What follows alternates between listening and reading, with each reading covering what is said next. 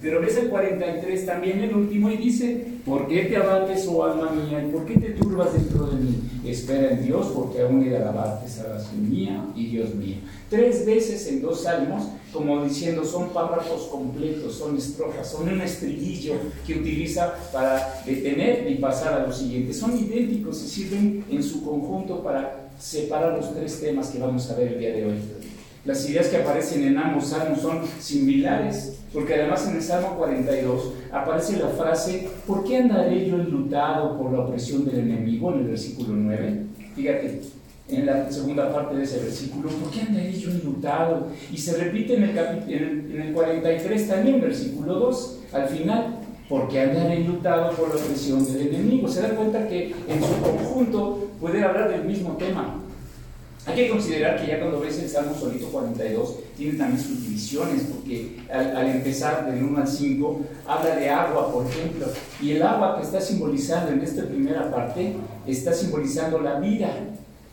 Está hablando de, de, vida, corrientes de las aguas, así clama, oh Dios. Sin embargo, en la segunda parte, el agua tiene que ver con la muerte. Fíjate, el versículo 7 está diciendo, un abismo llama a otro a la voz de tus cascadas. Todas tus ondas y tus olas han pasado sobre mí. Pero sigue hablando del agua. Hoy vamos a considerar todo esto como uno solo, mis hermanos, como una sola producción. Salmo 42 y 43, como si fuera un solo salmo. El título del salmo contiene la frase muy conocida que siempre hemos buscado en los diccionarios, que dice al músico principal, que es el encargado de las alabanzas, porque esto se llevaba a cabo dentro del templo. También describe el salmo como un másquil, que es un término que significa instrucción. Entonces, es instrucción de los hijos de Coré para el cantor principal, para que dirige a la alabanza. Estos hombres aparecen en muchos lugares, estos hijos de Coré. A mí me gusta esta familia porque la menciona la Biblia como alguien que estaba muy ocupado, muy trabajador. Eh, ahí en Primera de Crónicas, capítulo 6, después de Reyes, primera de Crónicas, capítulo 6, habla de los versículos 33 al 38, los nombres de los hijos de ellos. Estos pues son sus hijos, ayudaban los hijos de Coat, el cantor Hermán, hijo de Joel, hijo de Samuel, el hijo de Cana, de Zul, del Can, y empiezan ahí todos los nombres de los que estaban ayudando, que son de los hijos de, precisamente de los Coré, de los coretitas, o como les como lo quieras decir, pero son los descendientes de Coré. Desde el versículo 3, son los hijos de Cuat, el cantor de Hermán, y todos ellos son familiares. Y estos, a su vez, aparecen en Primera de Crónicas 9, ahí dos, dos, tres libros después, en Crónicas 9, versículo 19, dice la palabra de Dios, Salum, hijo de Coré, hijo de Biasá, hijo de Coré, sus hermanos los coreitas, ahí está la palabra aquí, coreitas por la casa de su padre, tuvieron a su cargo la obra del ministerio, guardando las puertas del tabernáculo. Allá y aquí estaban ellos eran los porteros. Ellos tenían a su cargo las puertas, nadie podía entrar. Como aquí en la iglesia necesitamos a alguien que esté recibiendo a los hermanos, alguien que ponga las sillas, alguien que así ellos también tenían dentro del templo actividades y aquí vemos que esta familia tenían principalmente el tema de cuidar, de ser los porteros. Pero Hermán, y aquí hay una cosa curiosa, Hermán es uno de los descendientes de Coré, que vimos ahí en el de, de Crónicas 6, 33 a 38. Pero era antepasado de un grupo de cantores, o sea que no todos nada más tenían que ver con el cuidar las puertas. Esto está en el libro de David, cuando él organizó David en Primera de Crónicas 15, versículos 16 y 17, para que tengan el panorama, mis hermanos, y que nada más apunten las referencias, pero dice Crónicas 15, Primera de Crónicas 15, versículo 16. Asimismo dijo David a los principales de los levitas que designasen de sus hermanos a cantores con instrumentos de música, con salterios y arpas y címbalos que resonasen y alzasen la voz con alegría. Y los levitas designaron a Emán, ahí está Emán. Vieron cómo este mismo familiar de los coreitas estaba haciendo una actividad diferente dentro de la iglesia. A veces se piensa que como que la familia de los coreitas eran todos porteros. No, también había delanteros y defensas, nada, También había hombres que estaban en el canto. Y qué bendición tan grande, mis hermanos, y qué gran privilegio ha sido desde entonces servir al Señor. Es el tema de estos dos, de estos dos salmos.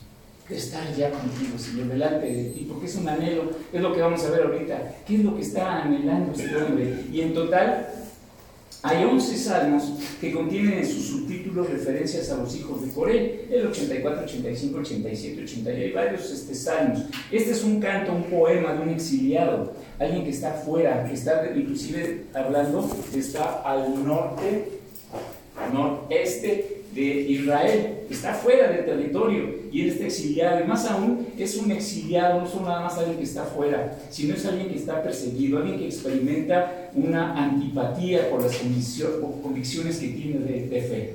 Por su fe ha sido rechazado, y ahorita lo vamos a ver también. Clama a Dios con toda la intensidad de aquel que, que, lo conoce, está supremamente interesado, mis hermanos, en preservar el honor del el nombre del Señor.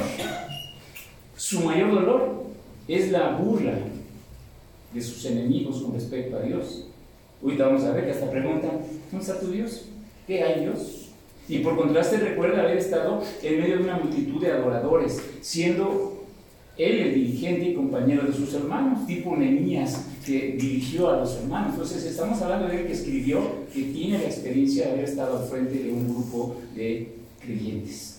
El Salmo 42 y 43 lo podemos dividir entonces en tres secciones, cada una de las cuales concluye con el mismo estribillo, como acabamos de ver. La primera, entonces la encontraríamos en el capítulo 42, o Salmo 42, del versículo 1 al 5. Como el siervo brama por las corrientes de las aguas. Fíjate qué hermosa poesía. Así clama por ti, oh Dios del alma mía. Mi alma tiene sed de Dios, de Dios vivo. ¿Cuándo vendré y me presentaré delante de Dios? Fueron mis lágrimas mi pan de cada de día y de noche, mientras me dicen todos los días, ¿dónde está tu Dios? Me acuerdo de estas cosas y derramo mi alma dentro de mí, de cómo yo fui con la multitud y la conduje hasta la casa de Dios, entre voces de alegría y alabanza del pueblo en fiesta. ¿Por qué te abates, oh alma mía, y te turbas dentro de mí? Espera en Dios, porque aún he de alabarle. Salvación mía y Dios mío. Esta primera parte la podemos eh, llamar como la separación, porque está anhelando regresar. Aquí podemos decir a alguien que ha sido separado, versículo 1 al 5. El anhelo que el alma del poeta experimenta es por la comunión con Dios. Y es tan agudo, así es tan fuerte, que lo compara con la sed del siervo. No sé si alguien tenga sed ahorita, pero empieza a sentir que está en el desierto, que hace muchas horas que no toma agua y hasta mentalmente empieza a sentir como que Parando, terminando la predicación voy y compro un agua. Porque es una sensación espantosa la sed. Él busca un trago refrescante en la corriente fresca del arroyo de la montaña. Él está, acuérdense, en una montaña, exiliado, por lo que decía yo, está afuera. La sed es conocida, mis hermanos, por ser un gran deseo, una ansia que siente un cuerpo viviente cuando tiene necesidad, y esto, de lo más básico y fundamental para sobrevivir. Puedes sobrevivir hasta, hasta sin comer algún tiempo, eh, pero sin beber no puedes. Tus riñones, tu sistema, tu anatomía, tu, todo tu metabolismo es afectado cuando no tienes el, agua. Entonces, ese deseo que tenemos nosotros por la sed, cuando ya caminamos mucho, ya pasó el día y comimos este salado y ya eh, tienes mucha sed, es más, no estoy diciendo voy a tener que darle un trago para anunciarles ahí en la mesa misionera, mis más pueden pasar al final a comprar. Esa sensación, esa sed espantosa, es la que está usando como una ilustración el salmista, este hombre exiliado, este hijo de Coré, para decirle, Señor, eso es lo que yo siento por ti. Ya quiero estar contigo. Te ansío, como el siervo brama por las corrientes de las aguas, así clama por ti, oh Dios. ¿Quién? El alma. No yo, y eso me gusta porque normalmente el alma es donde estás tú hablando todo el día contigo mismo. Además, ahorita estás diciendo, ay, pastor, así, así, a la salida voy a comer acá. Estás hablando contigo mismo, estás hablando, es tu alma. Esa alma es la que está diciendo, Señor, ya. Porque dice la Biblia que el Espíritu le enseña al Espíritu nuestro que somos hijos de Dios. Entonces el salmista está hablando de la ansiosa sed de comunión con Dios, del hombre que una vez conoció esta comunión. O sea, una vez la conoció y por eso está, Señor, ya tengo sed de ti. Aquí este anhelo se asocia directamente con la adoración a Dios en su santuario, porque va a mencionar, ya quiero ir a tu santuario, ya quiero ir, Señor, quiero estar con tu pueblo, yo quiero estar, somos un solo cuerpo, ¿qué estoy haciendo yo separado del cuerpo? Aquellos en aquel Entonces, en nuestros días, a quienes ni sienten nada, así lo tengo que decir, pero no sienten nada para estar ausentes en la iglesia, nunca han sabido qué significa verdaderamente adorar a Dios. Porque con esa ansiedad, con esa sed de estar con Dios, no hay pretexto para decir, no, hoy no me levanto, hoy no voy. El hombre que sabe por su propia experiencia personal cuál es el gozo de la comunión con Dios, no puede ni debe descuidar las oportunidades que se le presenten para renovar esa comunión, ese venir a beber el agua que es el Señor. Yo soy el agua viva, dice el Señor, sea en las devociones privadas, en la adoración pública, pero no podemos dejar de acercarnos a Dios. Y esto va la recomendación en casa también, porque no solo es aquí en sus ángulos, no es aquí en el templo, no es aquí nada más. En tu casa, ¿cuánto tiempo leíste la Biblia de ayer y a hoy? ¿O has orado y de rodillas, Señor, aquí estoy contigo, cúbreme, líbrame, enséñame? Al final de cuentas, no, no hay incentivo que valga para estar presente en la iglesia, fuera del hambre y la sed, mis hermanos, que solo puede ser satisfecho por el pan del cielo. Quien, así siente, así, quien así siente no, no puede mantenerse alejado. ¿Cómo puedes mantenerte alejado de un río cuando sabes que te va a dar sed otra vez? Por eso se construyen los países, las ciudades, los poblados cerca de los ríos, porque saben que si se alejan, llegando a donde se alejaron, ya tienen que regresar agua. Ya traen el agua cargándola, ya, ya llegaron y vete por más. Porque el agua es una necesidad constante. Quien así se siente no puede mantenerse alejado. No, no es posible estar en paz si no estás bebiendo tu agua, tu necesidad. Por eso dije yo es lo más básico. Su propia hambre y sed lo van a impulsar al hombre a buscar comida y bebida. Y entonces hablando de Dios, esa misma ansiedad es la que deberíamos de sentir.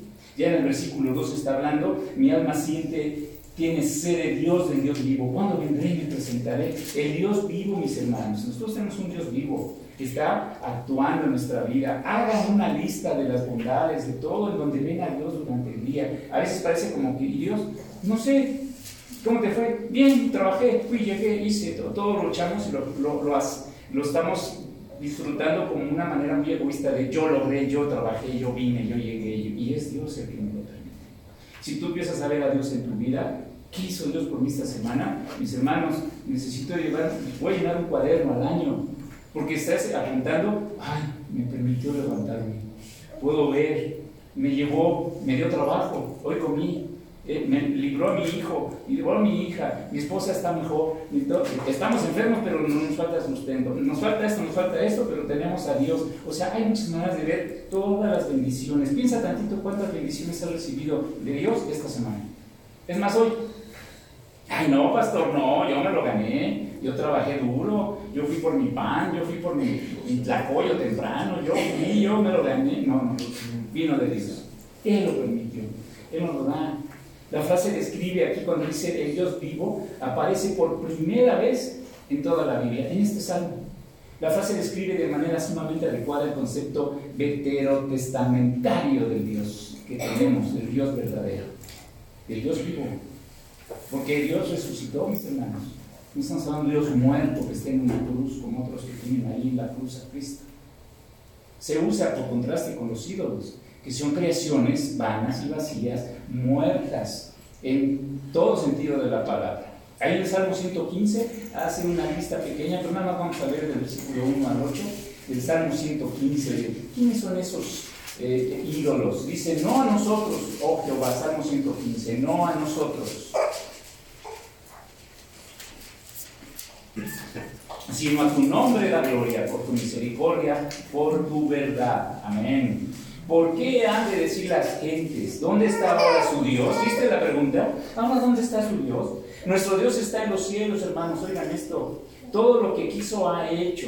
En cambio, versículo 4, los ídolos de ellos son plata y oro, obra de manos de hombres. Tienen boca, mas no hablan. Tienen ojos, mas no ven. Orejas tienen, mas no oyen. Tienen narices, mas no huelen. Manos tienen, mas no palpan. Tienen pies, mas no andan no hablan con su garganta, y semejantes a ellos son los que los hacen, y cualquiera que confía en ellos. El peor ídolo puede ser tú mismo, yo mismo. Que en vez de enfocar nuestra vista y nuestra vida al Señor, nos enfocamos a nosotros. Y perdemos la perspectiva y por eso los idoneos, ¿de dónde vienen nuestros pleitos y nuestras pasiones? De, y todo broncas de vuestras pasiones, dice Santiago. Porque ustedes están pensando, dice Santiago, nada más en ustedes. Si yo me alimento bien, va a estar sano. Pero le pego unos atracones y le exagero en el pan, en el refresco, en el, y, entonces me enfermo. Y dice, Señor, cuidado, que estás siendo un ídolo tú, te estás dando lo que tú quieres. Ay, ¿por qué se enfermó el pastor? De depresión, está muy triste, porque no le han hablado sus hermanos. ¿Qué dirían de ese pastor? Está hablando está pensando para él, ¿no? no le han, cuando hablamos de para nosotros, no me han dado, no me han cuidado, no me saludó, no me envió, no me regaló, pasó el 14 y no me dijo nada. Estás hablando de ti, tú eres tu ídolo. Entonces, como no te dieron a ti lo que tú quisiste, entonces te olvidas de todo y entonces se te trauma la vida y viene la amargura. Tenemos que quitarnos los ídolos que dice aquí. En nuestro salmo el escritor pregunta, ¿cuándo vendré y me presentaré delante de Dios? Siempre se los he dicho, hasta parece así como difícil responder. ¿Quién quiere ir al cielo? Todos. Bueno, cinco no levantan. ¿Cuántos quieren ir hoy? Ninguno levantó la mano, ya somos dos. Ya somos dos que ya queremos irnos con el Señor.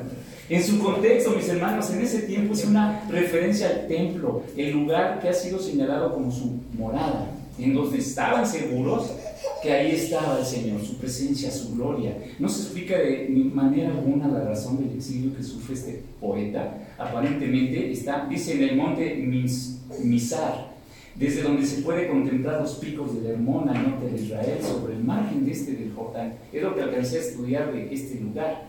Esta fue una región donde huyó David durante la rebelión de Absalón.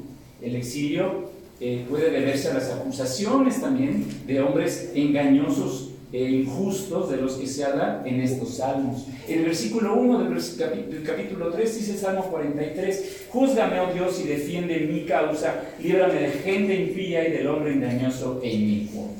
¿Por qué ahí pide por su causa? Porque está demostrando que eres hijo de Dios. Y si eres hijo de Dios, Señor, hazlo por ti. O sea, para la gloria de Dios. Fueron mis lágrimas mi pan, dice el versículo 3 del capítulo 42 fueron mis lágrimas mi pan. Y dicen, ¿cómo que mis lágrimas mi pan? Esto puedes leerlo así, en vez de comer, he llorado. ¿No has tenido días que, comes, que te sientes en la que, eh, ¿Qué comiste? Lágrimas.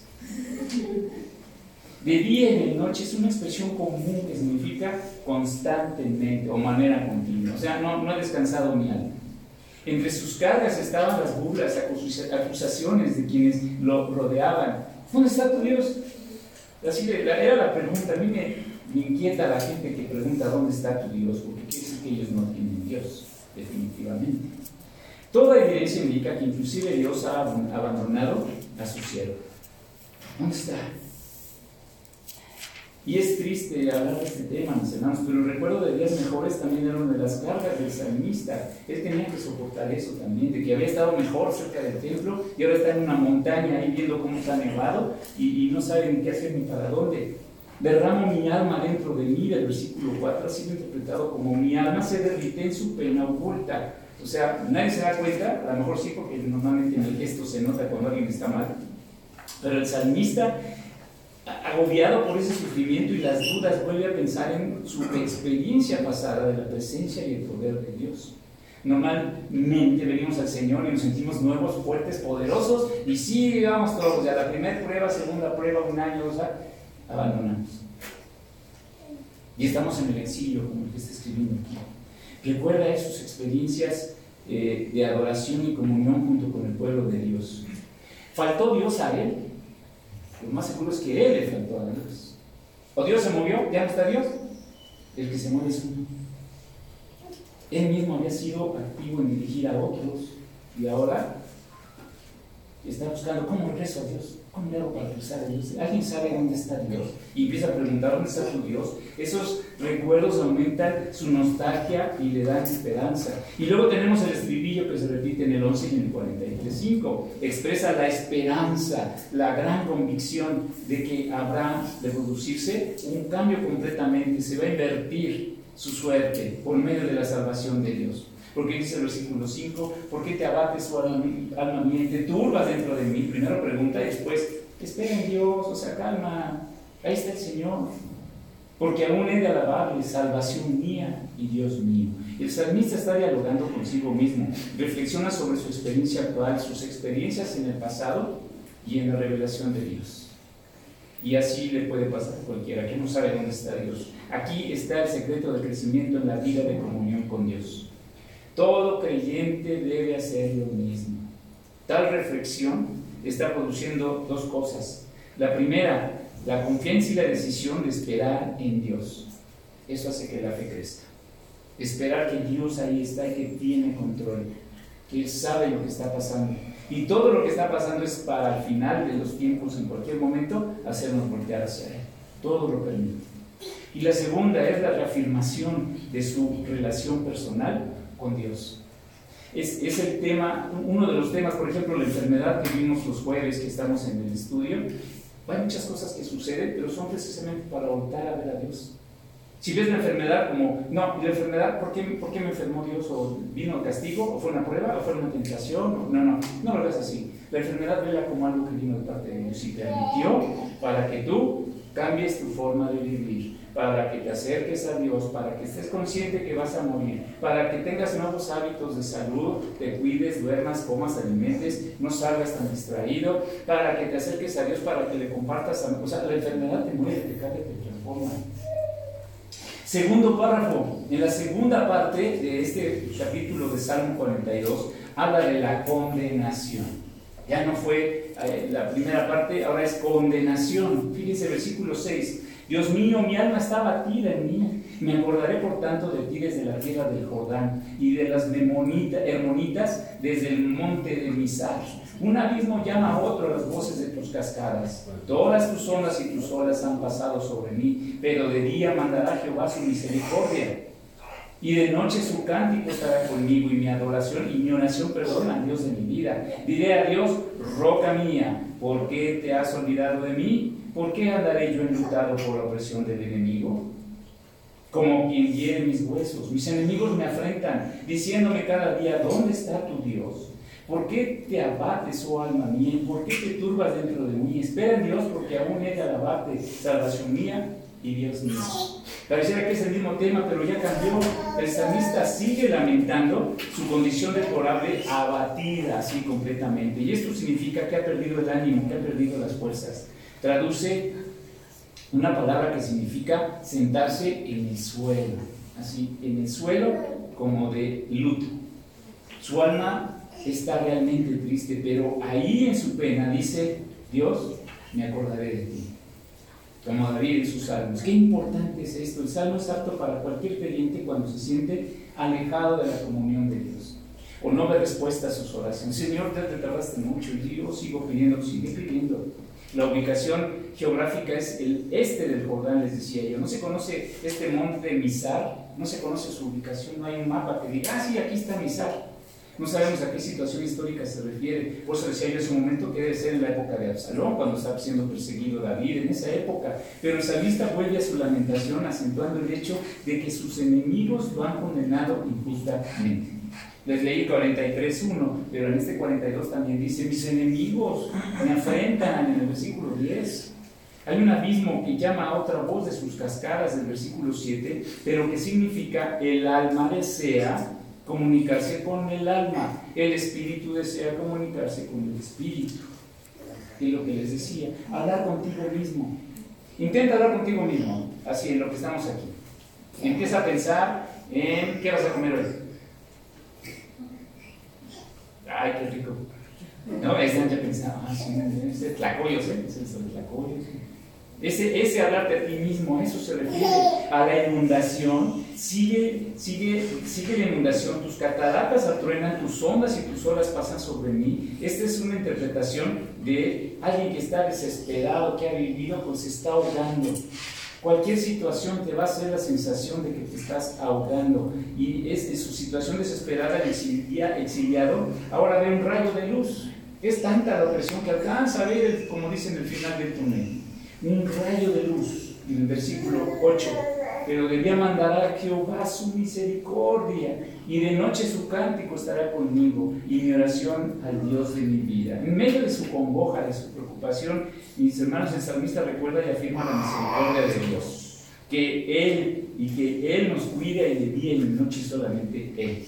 Esto determina insistir en su oración y dice, no, no, no, yo voy a seguir diciendo que Dios, aunque no lo vea, es mi roca.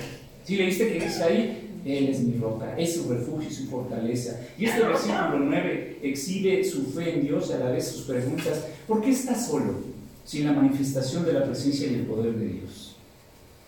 ¿Qué, qué pasa? El versículo 10 puede indicar que está enfermo también. Cuando uno está enfermo, le va mal no recibe la respuesta de Dios, los enemigos se aprovechan y se burlan de él.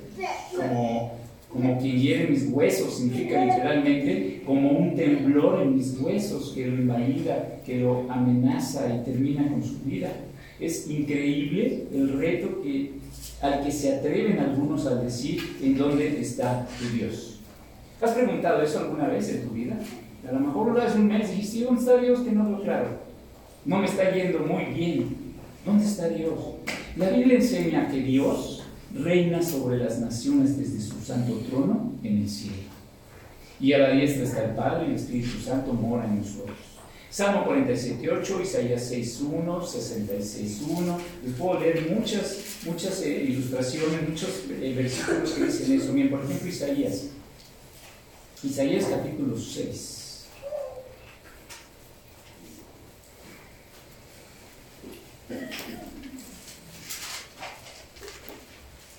Versículo 1, Isaías 6.1.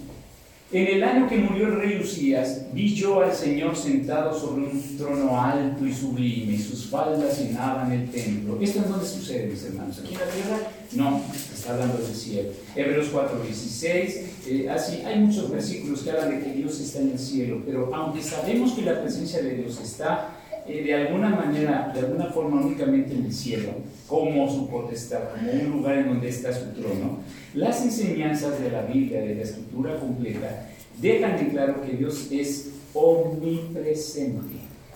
¿Qué significa omnipresente? Que está en todos lados. Estar aquí y aquí está. Y en todo tiempo, es omnipresente, omnipotente y omnisciente. Está en todos lados, todo lo puede y todo lo sabe. Desde el principio de la escritura vemos que la presencia de Dios se movía sobre la tierra, incluso cuando no estaba desordenada y vacía. Génesis 1.2 dice que el Espíritu Santo paseaba por encima de las aguas y vemos que Dios está en todos lados. Y preguntan, ¿dónde está Dios? Dios llenaba el mundo con su creación y su presencia y gloria continúan habitando toda la tierra, dice números 14, versículo 21. Hay muchos ejemplos a través de la escritura de la presencia de Dios, moviéndose sobre la tierra, interactuando con su creación. ¿Quién llamó a Moisés a ir y sacar a su pueblo? Según Éxodo 3, versículo 8, Jehová le dijo, yo soy. Y lo sacó de donde estaba y los mandó a mover cosas en la tierra. Y empiezas a ver todo lo que hizo el Señor en Deuteronomio, en Éxodo, en Reyes, en Lucas, en Hechos y toda la palabra de Dios. Y dice Hebreos 4:13, y no hay cosa creada que no se manifieste en su presencia. Antes bien, todas las cosas están desnudas y abiertas a los ojos de aquel a quien tenemos que dar cuenta. O sea, Dios no hay nada que se le oculte. Apunta este versículo, Hebreos 4:13, para que lo leas con calma. Jeremías 23:24 exclama, ¿se ocultará alguno, dice Jehová, en escondrijos que yo no lo vea? ¿No lleno yo, dice Jehová, el cielo y la tierra? Aún así se atreven a decir, ¿dónde está tu Dios? Miren, si esta pregunta fuera para ti, ¿qué contestarías? ¿Dónde está Dios? Lejos, ajeno, no está en mi vida. O dirías, está en mí.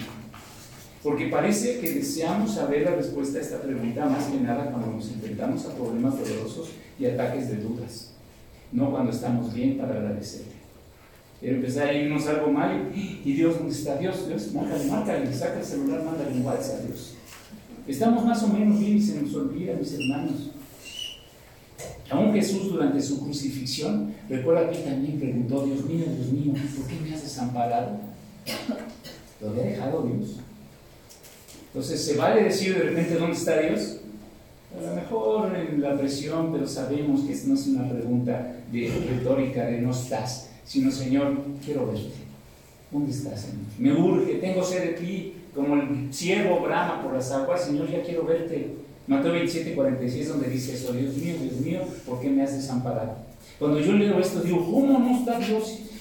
No está Dios con Cristo. ¿Y sabes qué es lo que estaba pasando en ese momento? Que Cristo tenía tus pecados y mis pecados con él. Y por eso tuvo que darle la espalda a Dios. No podía tener relación con él. Para los espectadores de la época, así como para aquellos que leen la historia por primera vez, parece que Dios sí abandonó a Jesús. Así que obviamente concluimos que Él también nos abandonará a nosotros en tiempos de momentos más oscuros, pero no es cierto. Si continuamos observando los acontecimientos que tuvieron lugar después de la crucifixión, se revela la verdad de que nada puede separarnos del amor de Dios. Nada.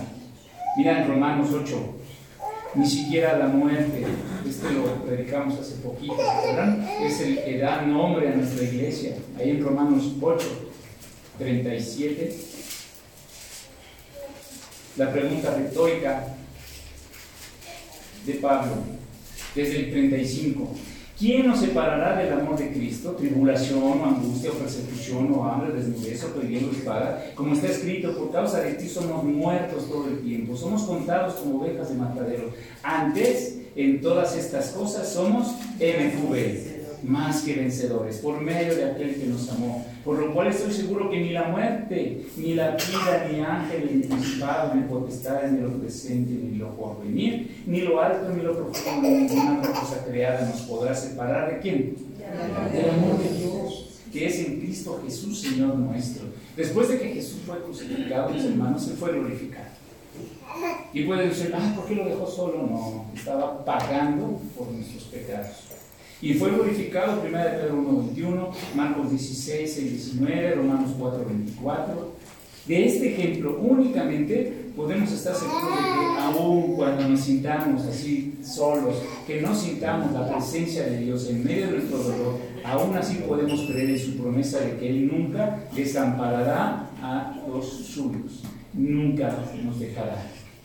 Dice Hebreos 13:5, Hebreos 13:5, no te desampararé ni te dejaré.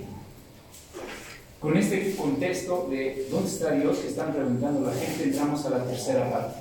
Porque la tercera parte ya es el Salmo 43, es el tercer estribillo. Vimos del 1 al 5, vimos del 6 al 11 y ahora la tercera parte es el título 4 del 1 al 5. A este se le puede dar el nombre de la restauración la restauración. Este salmo continúa la misma composición literaria con el, con el anterior, del Salmo 42, y forma su tercera estrofa. En el primer párrafo del Salmo 43, el salmista deja claro hablar consigo mismo y se dirige ahora a Dios. En el principio estaba hablándose a él mismo, él mismo, a su alma, ay alma mía, ay, yo, Jorge, yo, yo, yo. Ahora está diciéndole a Dios, fíjate cómo empieza. Esto me encanta porque es muy notorio. Júzgame, oh Dios. ¿A quién me está hablando? Ya no fue, ay, yo, no, ya está hablando con Dios. Júzgame, oh Dios, y defiende mi causa. Líbrame de gente impía y del hombre engañoso e inicuo, pues que tú eres el Dios de mi fortaleza. ¿Por qué me has desechado? ¿Por qué andaré indultado por la opresión del enemigo? Envía tu luz y tu verdad estas me guiarán, me conducirán a tu santo monte y a tus moradas. Entraré al altar de Dios, al Dios de mi alegría y mi gozo, y te alabaré con arpa, oh Dios, Dios mío. ¿Por qué te abates, oh alma mía, y por qué te turbas dentro de mí? Espera en Dios, porque aún he de alabarte, salvación mía y Dios mío. Vuelve a cerrar con el mismo estribillo, pero viste que ahora es hablar con Dios. A lo largo de la continuada nota de la lamentación, la hebra de esperanza va haciéndose cada vez más fuerte. Empiezas a leer y empiezas a sentir como que él está seguro de algo. El salmista llama a Dios para que juzgue en el sentido de reivindicar su caso, que asuma su defensa contra gente impía y contra el hombre engañoso e inicuo del versículo 1. Qué gente tan tremenda hay siempre alrededor de nosotros. Pero ese juzgame está en el, en el Salmo 26 también. Es un reto que debemos de hacernos nosotros despertar y decirle, Señor, estoy tan limpio que juzgame. Ahorita, ¿cómo te sientes para tratar de rodillas? Señor, chécame, juzgame, a ver cómo me encuentras, cómo me hallas. ¿Te atreverías? Esta segunda expresión es probable que deba entenderse como una referencia generalizada al origen de sus males, antes que como la acusación específica de un enemigo individual en particular. No dice un enemigo en particular. Como en muchos salmos, el salmista pide que Dios le indique, le regrese a la relación, que haga justicia. La nación impía podría ser una nación extranjera, pero también puede ser su propia nación, inclusive en muchos casos hasta su propia familia, durmiendo con el enemigo. Ah, no, eso se llama la película, ¿verdad? En el versículo 2 se usa la forma reflexiva de andar, va caminando despacio, reflexionando sobre su condición. Este versículo 2 es casi igual al 9 del Salmo 42. Mi alma tiene sed de Dios, decía, perdón, el 2, pues que tú eres el Dios de mi fortaleza. ¿Por qué me has desechado? ¿Por qué andaré enlutado por la opresión del enemigo? Repite el 9, el, 2, ¿viste cómo es igual que el 9 del capítulo anterior? Que también el 9 también así decía, ¿por qué andaré yo enlutado por la opresión del enemigo? Luz y verdad, aquí hay que interpretar esto, luz y verdad, el versículo 3, en el arte antiguo, cercano a Oriente, es común representar al rey o otro oficial u otro oficial con dos espíritus guardianes que lo protegen. En el arte literario, inclusive ustedes pueden encontrar esta pareja si lo escriben en Google y todo eso. En el arte literario del Antiguo Testamento, Gesed y Emet son los dos que acompañan a los, a los reyes, que significan amor o misericordia y verdad o fidelidad. O sea que todo rey, salud, debe estar cuidado de amor y de verdad amor que procede de Dios y verdad que sabemos que la verdad es Jesucristo. Yo soy el camino, la verdad y la vida. Aquí es luz y verdad. Cambia. ¿Viste que no es amor? Es luz y verdad. En vez de amor y verdad, pues el salmista pide que Dios las use para conducirlos a luz. En vez de que conducirán, puede ser que me conduzcan. El salmista siempre, en toda situación de angustia o crisis o batalla, reconoce, como que yo tenemos que reconocer que necesitamos la guía de Dios en nuestras decisiones. Eso de decir luz es, Señor, muéstrame. ¿Qué, qué digo? ¿Qué hago con mi hijo? ¿Qué hago con mi hija? ¿Qué, ¿Cómo decido? ¿Compro no compro? ¿Voy? ¿Entro? ¿Cambio de trabajo? Eh, ¿Qué hago, Señor? Cuando llega aquí a esta porción de la Biblia, habla de un monte, tu, son, tu santo monte es literalmente eh, el lugar de la habitación de Dios. Y muchos montes que se utilizaron allá en, Medio Oriente para narrar que es el monte de Dios. Hay por lo menos tres diferentes. Cuando llegue su reivindicación, el salmista espera, en primer lugar, poder regresar al altar de Dios. Dice el versículo 4, entraré al altar de Dios, al Dios de mi alegría. Fíjate qué emoción poder regresar a congregarse con, con Dios en el templo. Estos son los, las ansias que Él tiene. ¿Tú qué estás ansiando, mi hermano? ¿Qué, ansías? Así, en serio, ¿qué estás ansiando? Ver campeón a tu equipo, sí, yo también, pero no, eso no es, suficiente. Tenemos que ansiar ver a Dios, estar en su acto, estar con Él, adorarle, anunciar su nombre, servirle. Al Dios de mi alegría y de mi gozo es traducido mi gozo y mi deleite. O sea, no debe ser una carga servir. Siempre que se habla de servicio y de deleite, tiene que hablarse de deleite, de gozo de hacerlo con ánimo. Ya quiero despertar el domingo temprano y hasta pongo media hora el reloj para llegar a tiempo. No que, ay, otra vez se hizo tarde, pastor. Nada más cada semana. No te preocupes, así te va a pasar con Dios. A veces no se me olvida también llevarte a ti. Y en los Salmos 42 y 43 los sentimientos de desánimo al, así alternan con oraciones y declaraciones cada vez más confiadas. Ya aquí en este versículo 4 está viviendo lo que él espera, la comunión con Dios y con el pueblo de Dios. Entraré al altar, al Dios de mi alegría y de mi gozo, te alabaré con arpa, oh Dios, Dios mío. Él está hablando, acuérdense, otra vez más, que está lejos de Jerusalén. Está al noreste, allá lejos, en una zona de montañas nevadas, y está ansiando, ya quiero regresar a estar con Dios. De nuevo encontramos el, versículo del estribillo para terminar esta parte. Ya es la última parte y otra vez encontramos el estribillo del versículo 5. Indica reflexión. Piénsalo. Indica decisión. O sea, no nada más te quede en pensarlo, sino actúa. No, si ya Dios me dijo y te quedas igual. No, Dios me dijo y entonces doy el paso. Hay que hacer paso, mis hermanos. Es la fe del salmista. Él es franco consigo mismo y con Dios. Reconoce que la comunión con Dios es el sentido supremo del culto. ¿A qué venimos a, la iglesia? A adorar a Dios. Básicamente es lo que mueve a la iglesia, es la ansiedad que tenemos por estar con Dios, adorar a Dios. ¿Cómo lo adoramos? A través de anunciar su nombre, que nos alimente de su palabra, servir a los hermanos, amarnos unos a otros. El adorador verdadero no busca lo que puede recibir de Dios. Hay mucha gente que está en las iglesias para ver qué recibe. Y entonces andan buscando a ver en dónde reciben más. Es que aquí no hay, mejor me voy a dar. Es que aquí no hay estacionamiento, me voy aquí. Es que este está muy lejos, mejor me voy aquí. Es que este, en vez de, es mi iglesia, la cuido, la fortalezco y veo en qué puedo servir. Señor, ayudo, dime qué hago. La gente busca qué recibir de Dios. Y nosotros buscamos qué le vamos a dar a Dios. Agradarle, colaborar con Él, compartir su amor, anunciarlo, que la gente sepa, es uno de nuestros llamados. ¿Ves? Parece que pensamos que van los, los, los, no sé, los misioneros. La palabra de vida son los que organizan, ¿no? Ellos que vayan y compartan la palabra de Dios. A veces es al vecino, hay gente que conoces que nunca le has dicho que Cristo vive. Nunca. La relación humana con Dios se describe en términos de obediencia y servicio. Esto es la relación humana. O sea, la relación humana con Dios se describe en términos de obediencia y servicio. Hago el énfasis porque la actitud humana hacia Dios suele aparecer descrita como un sentimiento de temor. Dios, teme a Dios, uy, qué miedo. Sí, te va a dar miedo si estás mal con Él.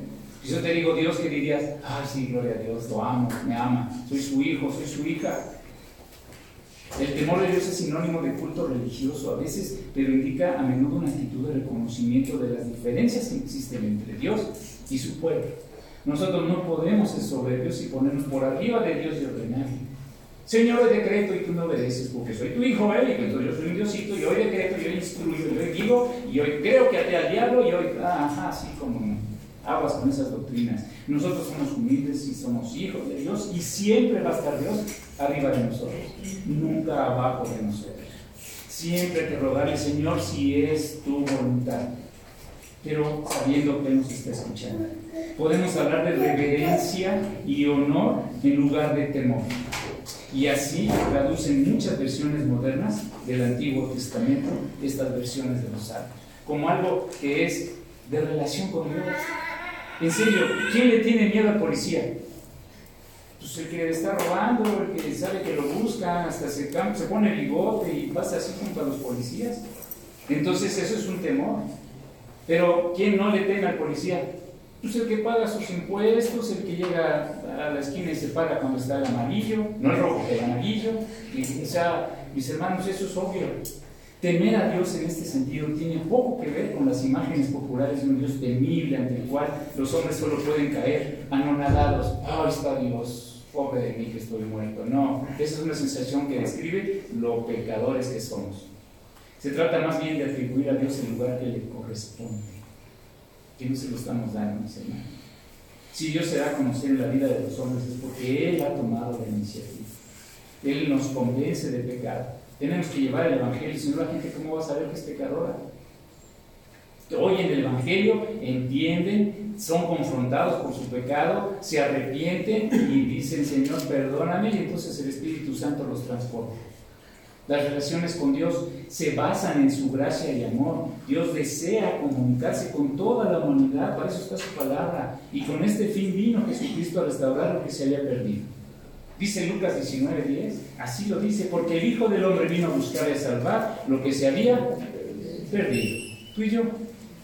Para eso se escribió este salmo. Fíjense, voy a leer otra vez este versículo 5 del Salmo 43. ¿Por qué te abates, oh alma mía? ¿Y por qué te turbas dentro de mí?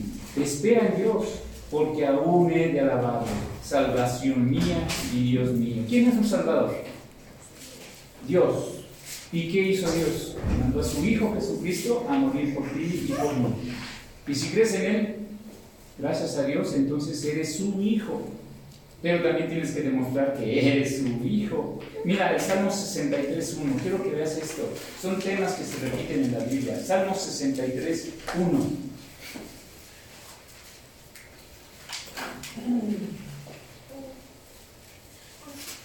Es el mismo concepto de este Salmo 42, 63, 1 y 2. Dios, Dios mío eres tú. De madrugada te buscaré mi alma tiene sed de ti, mi carne te anhela, en tierra seca y árida donde no hay aguas, para ver tu poder y tu gloria, así como te he mirado en el santuario. ¿Viste cómo es el mismo tono? Tengo sed, Señor, tengo hambre, quiero verte en tu santuario. ¿Dónde estoy? ¿Qué estoy perdiendo el tiempo, Señor? ¿Dónde estás? Salmo 84, ahí adelante, siete páginas y media más. Salmo 84, versículo 2. Anhela mi alma y aún ardientemente desea los atrios de Jehová. Mi corazón y mi carne cantan a Dios vivo. Algo nos quiere decir hoy el Señor, ¿no? Este ansiar al Señor, este deseo. Algo nos quiere decir. ¿Qué tanto ansiamos relacionarnos con nuestro Señor? ¿Realmente lo anhelas? ¿Realmente te despiertas con ganas de quiero hoy abrir la Biblia, quiero orar con Él, Señor, ¿dónde estás? Llévame tu mano. ¿O lo dejas al domingo un ratito y eso mientras está la predicación? Es más, cuando vienes de camino, ¿vienes porque traes ansias de ver a Dios o porque te trajeron? ¿Qué tanto ansiamos? Aún a terminar toda su revelación, toda la Biblia, al final, voy a leer este último versículo, pero el último capítulo que es Apocalipsis 22, fíjate lo que dice en el versículo 17 y con eso terminamos. Apocalipsis 22, 17.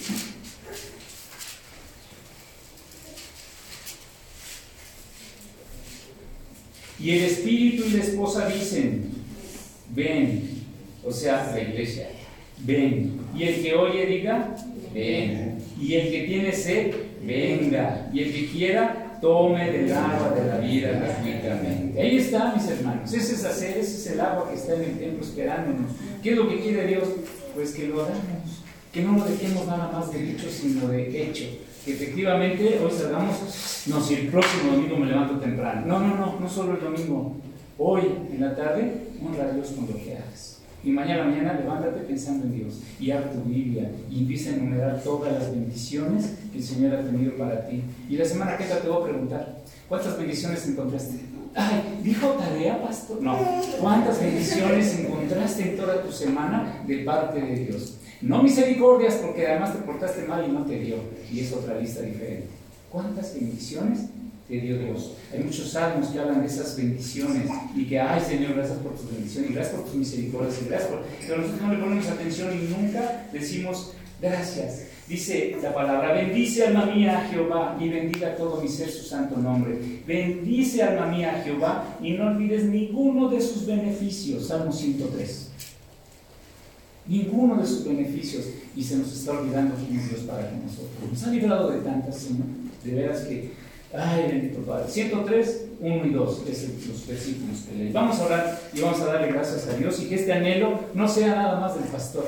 Ay, es que le anhela al pastor que estemos ahí temprano. No, no, no. Es para tu relación diaria con Dios. Señor, gracias, nuestro Padre que estás en el cielo. Te alabamos y, Señor, queremos honrarte y queremos anhelarte esto tendríamos que agregar a nuestras oraciones. Quiero decirte y sinceramente, nuestra alma anhela estar delante de ti. Tenemos tantas cosas aquí en esta tierra que queremos seguir disfrutando, cuidando. Y bueno, tenemos, hemos creado un reino para cada uno de nosotros. Se nos olvida que esto es temporal, que vamos para allá, que nuestra casa principal está en el cielo, que tú tienes un proyecto para eso. Y no hemos tomado la acción que tenemos por delante enviada por ti, Señor que es ser tus hijos, que es ser tus representantes aquí en la tierra, Señor. Permite que cada uno de nosotros podamos seguir creciendo en tu palabra, en tu nombre, y que podamos anhelar y decir como el salmista, así como el siervo brama por el agua, así nosotros, nuestra alma, está deseando verte, Señor. Gracias, gracias por este mensaje que nos recuerda quiénes somos y nos pone delante de ti como tus criaturas, como tus hijos, como alguien, Señor, que depende de ti completamente. Tú nos sostienes, por eso también rogamos, Señor, tu cuidado a cada uno de nosotros, a nuestras familias, bendícenos, que no nos falte salud, que estemos con bien, por los ausentes, Señor, también algún tipo de enfermedad que nos ha eh, hecho pues, no poder venir, y también te pedimos que a nosotros presentes nos bendigas grandemente. Te amamos, te honramos, permite que nuestra alma te ansille grandemente. En Cristo Jesús, nuestro Señor. Amén. Dios les bendiga, mis hermanos.